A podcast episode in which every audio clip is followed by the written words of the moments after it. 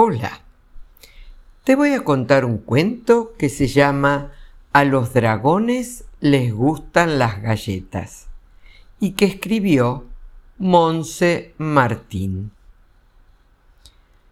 Érase una vez un país muy, muy lejano. En él había un castillo con dos grandes y altas almenas desde las que se podía tocar la luna algunas noches. De hecho, a veces la luna hasta se quedaba a dormir en el tejado. Cerca del castillo había unas preciosas montañas de color azul desde las que todas las mañanas se despertaba el sol. El castillo era de una pequeña princesa. Los papás de la princesa le habían puesto por nombre Alina, porque consideraban que era un nombre muy apropiado para una princesa tan pequeña y bonita como su hija. En sus ratos libres, a la princesa le gustaba pasear por los jardines de su castillo y dibujar en la pizarra que sus papás le habían puesto en su cuarto. Además, leía cinco cuentos todas las tardes.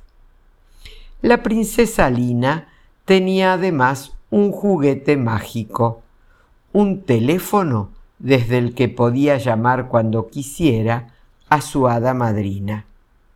Su hada madrina era tan tan amiga de la princesa que siempre respondía a su llamada y a veces hasta se desplazaba hasta el castillo en su carroza mágica. Una tarde Alina ya había paseado varias veces por el jardín, había jugado con todas las flores y saludado a las mariposas que vivían allí. También había pintado y escrito unas cuantas veces en su pizarra y leído no cinco, sino hasta diez cuentos a lo largo de la tarde. Y tenía un problema, ya no sabía qué hacer la princesa se aburría, porque a pesar de, vivir en un castillo precioso, no vivía allí nadie con quien poder hablar. Así que decidió usar su juguete mágico y pedir consejo a la hada madrina. Seguro que a ella se le ocurre qué puedo hacer, se dijo. Cuando el hada madrina escuchó el problema de la princesa Lina, no lo dudó. Tomó su carroza mágica y se dirigió al castillo rápidamente. Aquello era un problema que requería una rápida y eficaz solución y no podía resolverse por teléfono. Una vez en la habitación de la princesa, le dijo, Creo que tengo la solución a tu problema.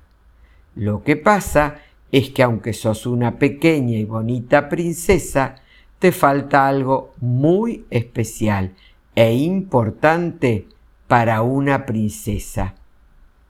Un dragón.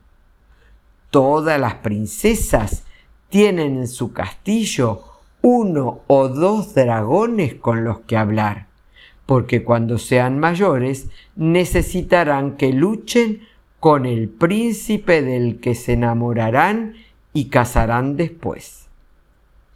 ¿Y dónde voy a encontrar un dragón? respondió la princesa, porque yo sé cómo son, ya que los he visto en los dibujos de mis cuentos, y no he visto nunca uno por aquí. Tenés razón. Muy fácil, le contestó el hada madrina los dragones más famosos y bonitos viven al final del arco iris, así que tenés que ir a un lugar donde haya llovido mucho, subir al arco iris y caminar hasta llegar al final. Y allí, justo allí, encontrarás con toda seguridad a un dragón. Solo lo tendrás que convencer para que venga a vivir a tu castillo. No te confundas, porque algunos arcoíris tienen al final una olla de monedas de oro y no un dragón.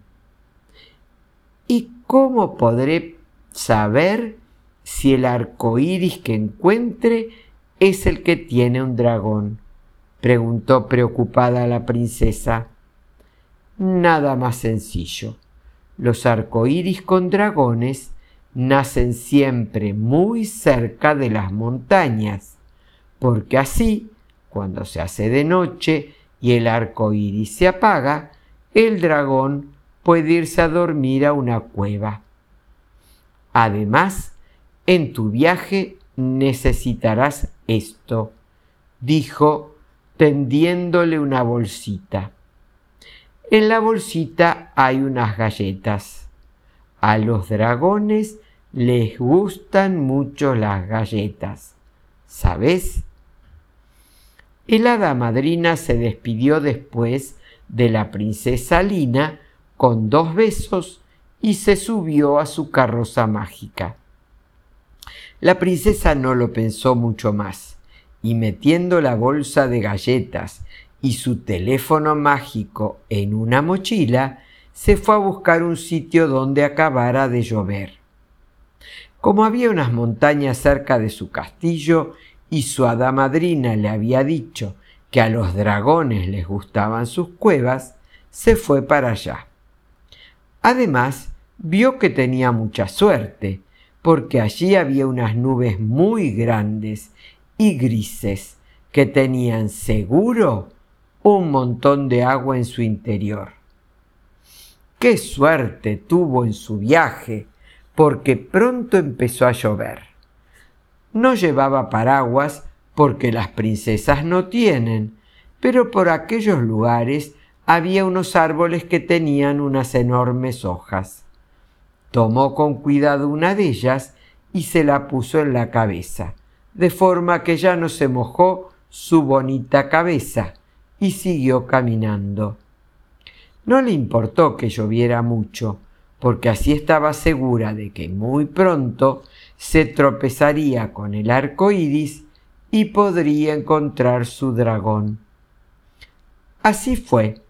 Después de un largo rato, la tormenta se convirtió en una lluvia muy fina, y para cuando ya había pasado el bosque detrás del cual se encontraban las montañas, ya apenas unas gotas perdidas caían sobre los charcos. La princesa estaba muy contenta y muy atenta para poder encontrar su arco iris. No tuvo que esperar mucho, porque los arcoíris más grandes aparecen incluso antes de que deje de llover, y pronto se tropezó con uno. Sus colores eran tan brillantes que tuvo que ponerse las manos como una visera sobre los ojos para que no le hicieran daño. La princesa nunca había subido un arco iris, así que no sabía si era suave y caliente o por el contrario rugoso y frío. Así que al principio se acercó muy despacio y lo tocó con un dedo. Y el arco iris se dobló un poquito, pero muy poco, como si fuera de goma. Alina se atrevió a tocarlo con las dos manos antes de poner un pie en él y comprobó que el arco iris no se rompía, sino que se amoldaba a la forma de sus manos. Así que muy despacito puso primero el pie derecho y luego el izquierdo. Ya estaba sobre el arco iris. En el fondo era como caminar sobre la arena de la playa mojada, porque a medida que avanzaba podría comprobar, si miraba hacia atrás, que las huellas de sus pies se quedaban marcadas sobre los colores que iba pisando. El arco iris era tan alto, tan alto, que cuando estuvo arriba del todo y miró hacia abajo, vio que su castillo era como un puntito a lo lejos. La bajada también fue muy sencilla, porque se sentó en el centro del arco iris y se dejó resbalar como por un tobogán. Muy rápido, muy rápido, hasta que, clon, en vez de tropezar con el suelo bajo sus pies, dio una voltereta. Había tropezado con la cabeza de un dragón. El dragón apenas movió la cabeza al ver a la princesa. Tal vez es que estaba acostumbrado a ver princesas. Abrió uno de sus enormes ojos, la miró de reojo y bostezó. Alina se acordó que su hada madrina le había dado las galletas y le ofreció una. El, el, dragón abrió el otro ojo, miró de nuevo a la princesa y tomó la galleta con una de sus garras, con mucho cuidado de no romperla. Debía de estar muy buena, porque no dijo nada mientras se la comía. Muy despacio. Y después hasta se relamió con la lengua. ¡Mmm! ¡Qué buena estaba esta galleta! Hacía mucho, mucho tiempo que no probaba nada parecido, dijo el dragón con voz potente. La vida de los dragones que vivimos en los arcoíris es un poco monótona, ¿sabes? No solemos recibir visitas y mucho menos visitas que nos traigan cosas para merendar. Puedo darte más, todas las que quieras, respondió la princesa. Tengo muchas en la despensa de mi castillo, tantas que no me da tiempo a comérmelas todas. Alina había mentido un poquito, pero suponía que a su hada madrina no le importaría, porque aquel dragón era tan grande que temía quedarse sin conversación. Eso suena muy bien, dijo el dragón. Si tú tenés un castillo, es que sos una princesa, porque solo las princesas viven en los castillos. Hace mucho tiempo que no visito ninguno, porque eso solo pasa en los cuentos. Y como hay niños a los que no les gustan los cuentos, cada vez salgo menos de mi casa. Pues si vos quisieras, podrías venir conmigo a mi castillo y merendar conmigo todas las galletas que te gustara. Aunque claro, sos tan grande que no sé si cabrás en el arco iris para poder volver hasta mi casa.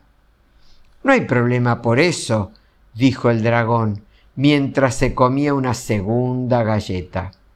Vos solo tenés que decirme cómo llegar a tu castillo.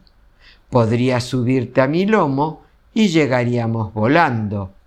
Siguió hablando mientras desplegaba unas enormes y brillantes alas. Si no tenés miedo, claro. ¿Cómo iba a tener miedo la princesa Alina de un dragón que comía galletas. Así que ni corta ni perezosa se subió al lomo del fantástico animal usando su cola como escalera. Al mismo tiempo que se comía una tercera galleta, el dragón emprendió el vuelo, usando el arco iris como guía.